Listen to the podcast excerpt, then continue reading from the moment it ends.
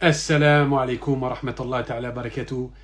Et bienvenue au premier épisode du podcast El Razali Podcast. C'est le tout premier épisode.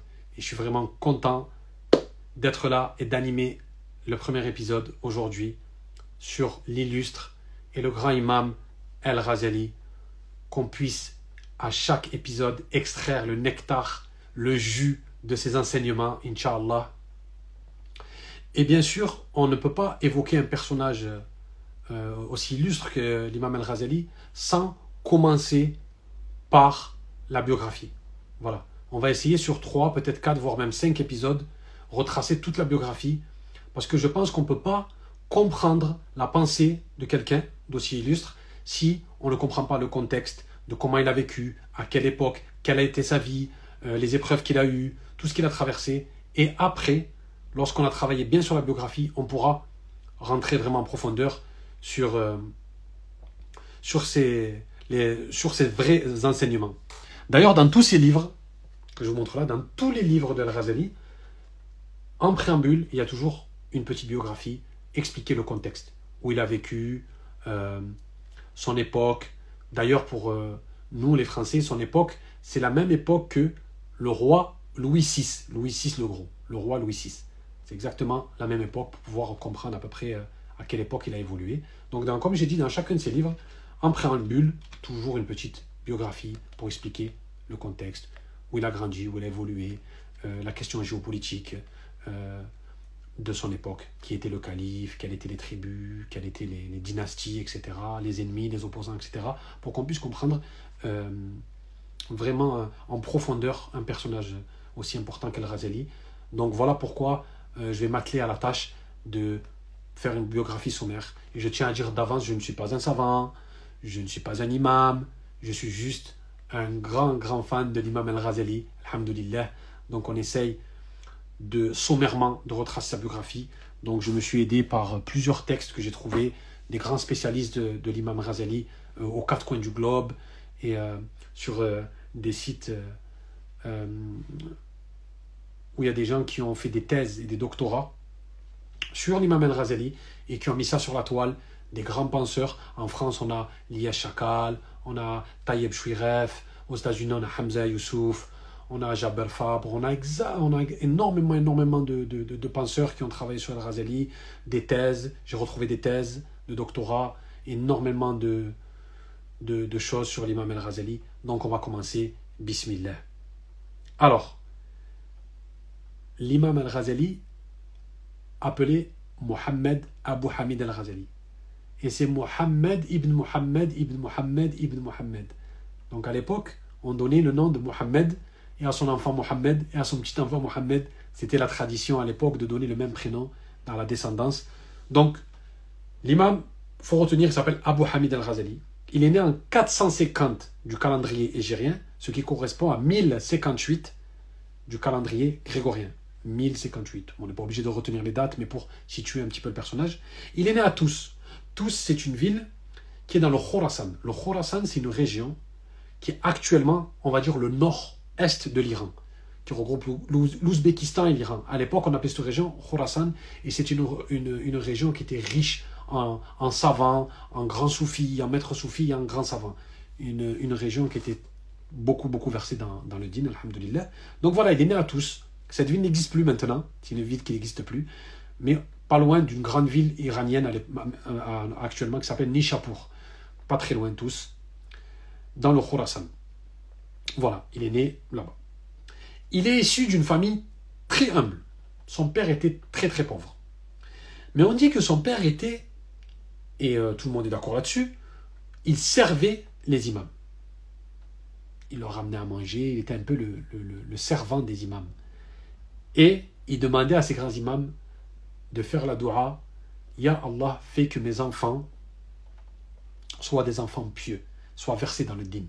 Il faisait toujours, toujours cette dua pour ses deux fils, car il y Abu Hamid et son petit frère Ahmed, qui est de deux ans, son cadet, pour qu'ils deviennent des grands savants à leur tour. C'était vraiment le souhait de, du père. Vous voyez comme quoi il faut avoir la nia pour ses enfants, juste avoir la nia faire dua et demander à Allah subhanahu il peut faciliter.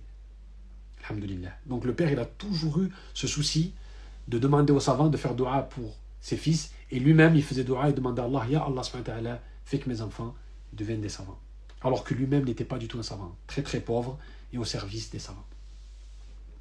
En ce qui concerne la Nisba, le nom El-Razali, euh, il y a deux versions. Pourquoi il s'appelait El-Razali Parce que beaucoup de gens disaient que son père était fileur de laine. Et la fileur de laine, on appelle ça El-Razel. Comme quoi son père aurait été fileur de laine comme métier. Et voilà pourquoi on le rappelait Razel. Et d'autres simplement qui disent que il, est, il vient de El Razala. Razala, c'est la banlieue de la ville de Tous. Donc certains disent c'est par rapport à son père et d'autres disent par rapport à la, banlieue de Razala. Donc en tout cas, c'est juste pour savoir euh, l'historique de son surnom, car on donnait beaucoup de surnoms, comme vous savez, Boukhari, parce qu'il est de la ville Boukhara, etc. On donnait souvent des surnoms aux, grands et aux illustres savants. Donc El Razali, ce serait peut-être par rapport à son père qui était fileur de laine. El Razel, c'est fileur de laine. Ou bien tout simplement par rapport à la banlieue où il est né, qui s'appelle Razana. L'imam El Razali a perdu son père très très tôt. Très très jeune. Certains disent 6 ans, certains disent 8 ans. On n'est pas d'accord exactement, mais on sait en tout cas, dans l'enfance, il a perdu son papa. Donc, au moment d'agoniser, le père, l'imam al-Razali, est en train d'agoniser, il a dû confier ses deux fils à un ami. Un ami qu'on dit, les, savants ne sont pas tous d'accord, mais pour dire que c'était un grand soufi. Il leur a donné une bourse. Il a donné, pardon, à son ami une bourse avec de l'argent, toutes ses économies. Tiens, et occupe-toi de mes enfants. Cette bourse a servi pour l'éducation de sa progéniture. Le papa est mort. L'ami Soufi a pris Abu Hamid al-Ghazali et son frère avec cette bourse pour pouvoir les éduquer et il est parti avec eux. Donc, notre illustre Imam al-Ghazali a perdu son père très tôt. Il se retrouve avec son petit frère chez un homme, un ami à leur père, avec une bourse quand même pour pouvoir, euh, les éduquer avec cet argent qui va servir à, leur éducation mais on dit que cette bourse s'est épuisée très rapidement. Ben oui, pour pouvoir éduquer deux enfants, deux garçons, ça coûte de l'argent d'éduquer deux garçons. Donc l'homme a dû mettre les enfants à la madrasa. La madrasa, c'est un lieu où il n'avait pas à s'inquiéter pour eux, car il y avait le gîte et le couvert qui étaient offerts aux jeunes étudiants. Il les a mis dans une genre d'école, où il n'y avait pas besoin de payer, mais on s'occupait de leur gîte et de leur couvert. Et l'imam El-Razali va dire quelque chose d'intéressant plus tard hein, par rapport à cette situation. Il a dit à l'époque, on, allait dans les écoles pour pouvoir manger et dormir. On n'avait pas la niya euh, d'étudier. Il a dit, mais à présent, on a la niya d'étudier. À l'époque, c'était pour pouvoir dormir et manger. On allait à la madrasa pour pouvoir avoir le gîte et, le couvert. On n'avait pas la niya d'apprendre, de, s'élever spirituellement. Il a dit, mais maintenant, à l'âge adulte, on sait ce que c'est. Et euh, si on étudie, c'est pour... Euh, Inch'Allah, avoir l'agrément d'Allah. Donc voilà, ça plante le décor un petit peu, le début de, vie un peu tumultueux de l'imam al-Razali. Son papa meurt très très tôt, prématurément. Il se retrouve chez l'ami de son père, mais l'ami de son père n'a plus d'argent. C'était quelqu'un de pauvre, un vieux soufi qui n'avait plus d'argent pour pouvoir éduquer ses deux enfants. Il les envoie à la madrasa. Donc ils grandissent, grandissent un peu dans un couvent, une madrasa, où ils peuvent avoir le gîte et le couvert, lui et son petit frère. Mais on relate que les premiers enseignants qu'il a eus, il les a surpassés assez rapidement. Subhanallah. Tout le monde a été choqué par l'érudition de ce jeune homme, qui à l'époque doit avoir 10 ans, 11 ans. Il apprend très rapidement, une mémoire incroyable. Il dépasse même ses enseignants dans le savoir. C'est-à-dire qu'au bout de un an, deux ans d'études, il assimile tout, il comprend tout. Subhanallah, Allah lui a donné une mémoire. Allah l'a vraiment facilité dans l'apprentissage. Donc tout le monde a vraiment compris dès son plus jeune âge que c'était quelqu'un de spécial. Vraiment quelqu'un de spécial. Et on va découvrir tout au long des podcasts, Inch'Allah. Donc à partir de là, après quelques années d'études, parce qu'il a étudié, euh, bien sûr, euh, au sein de cette école. Après quelques années d'études, il a étudié dans tous les domaines religieux, alhamdoulilah. Et à partir de l'âge de 15 ans, à partir de l'âge de 15 ans, il se dirige vers une ville qui s'appelle Georgienne. En fait, je vais vous expliquer. C'est-à-dire que quand un étudiant est dans une ville et qu'il a appris de tous les professeurs, il n'a plus rien à apprendre dans cette ville, faut qu'il aille chercher le savoir ailleurs. C'était la coutume dans le monde islamique médiéval. Quand vous êtes dans une ville, il était à tous, il a appris, il a appris, il a appris, ça y est. Il a dépassé tous les enseignants. Il faut qu'il aille dans une autre ville. Donc à partir de l'âge de 15 ans, avec son frère, il se dirige vers Georgian. Et Georgian, c'était une ville au nord-ouest, assez, éloignée d'où de, de, il était de tous. Et c'était une cité florissante pour étudier le fiqh. Le fiqh, c'est la jurisprudence. Comment prier, comment jeûner. Je vulgarise les termes, bien sûr, parce que ce n'est pas le sujet du podcast. Comment apprendre à prier. En fait, c'est les lois, c'est le code pénal de l'islam. Et cette ville, c'était une cité florissante pour le fiqh. Donc il est parti, l'imam Razali, il est parti à Georgienne avec son frère auprès de l'imam El-Ismail qui était une sommité dans le fiqh. Donc l'imam El-Razali est parti avec une caravane. Ils sont allés à Georgienne. Il a passé 3 à 4 années à Georgienne, quand même, pour finir son cursus euh, du fiqh. C'était un cursus qui était de 3 à 4 années pour vraiment apprendre toutes les règles du jeûne, toutes les règles de la prière, toutes les règles du lavage mortuaire, les règles du mariage, du divorce, etc. Toutes les lois régies par l'islam. Donc ça a quand même été un cursus assez euh, euh, costaud, un cursus de 3 à 4 années. Lui et son frère Ahmed, toujours. De retour de tous, après avoir terminé son cursus, comme je viens de vous dire, il va se passer une histoire incroyable et une histoire qui va être déterminante dans la vie de l'imam El-Razeli. Écoutez bien. De retour de Georgienne, où il a terminé son cursus scolaire, il est dans la caravane qui va vers tous. Il rentre chez lui. Des bandits de grand chemin ont intercepté la caravane et ont volé tout ce qui était de valeur. Les brigands ont commencé à voler tout ce qui était de valeur. Parce que comme vous savez, les caravanes, il y avait des commerçants, il y avait énormément de monde. Il n'y avait pas que El Razali et son frère. C'était une caravane très très grande avec beaucoup de commerçants, donc beaucoup de produits, euh, beaucoup de choses de valeur, etc. Donc les bandits ont commencé à voler. Il y a un des bandits qui a vu de loin un jeune homme qui serrait très très très très fort son cahier près de lui. Il serrait son cahier très fort près de lui. Sans l'interpeller. Il s'est rendu vers le jeune il lui a dit Donne-moi ton cahier. Et ce jeune, c'était l'imam el-Razali. Et l'imam el-Razali avait mis dans des feuilles tout ce qu'il avait appris pendant ces trois, quatre années à Georgienne. Tout ce qu'il a appris pendant quatre ans. Donc si le voleur lui prend, il va lui prendre tout le savoir emmagasiné qu'il avait noté. Toutes ses prises de notes pendant ces quatre dernières années. Donc l'imam al-Razali supplia le bandit en lui disant S'il vous plaît, ne me le volez pas. S'il vous plaît, ne me prenez pas tout mon savoir. Le voleur lui a pris le papier et va lui dire une phrase que l'imam al-Razali va dire c'est Allah qui lui a fait dire cette phrase. Vous imaginez? Un rappel, un brigand lui a fait le plus grand des rappels de sa vie. Le voleur lui a dit Quel est ce savoir que moi, un simple brigand, je peux venir et je peux te le voler. Il n'a aucune valeur ton savoir. Et l'imam El-Razali a compris qu'il ne fallait pas noter le savoir et qu'il fallait tout apprendre par cœur. Tu peux passer 4 années, 5 années à apprendre, un brigand peut venir et te prendre ton savoir. Il faut apprendre par cœur.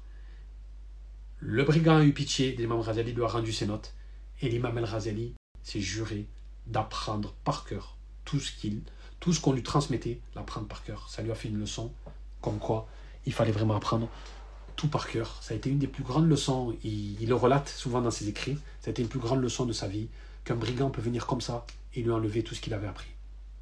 Donc c'est important d'apprendre et d'avoir la connaissance dans la tête et pas que dans les cahiers. Parce que les cahiers, tu peux les perdre, on peut exactement comme ça te les voler. Donc c'est une leçon que l'imam El-Ghazali a, a retenue de cette péripétie, car on peut retenir des leçons de n'importe qui, d'un brigand, d'un non-musulman, peu importe, il y a toujours une leçon, il y a toujours quelque chose si on réfléchit euh, bien.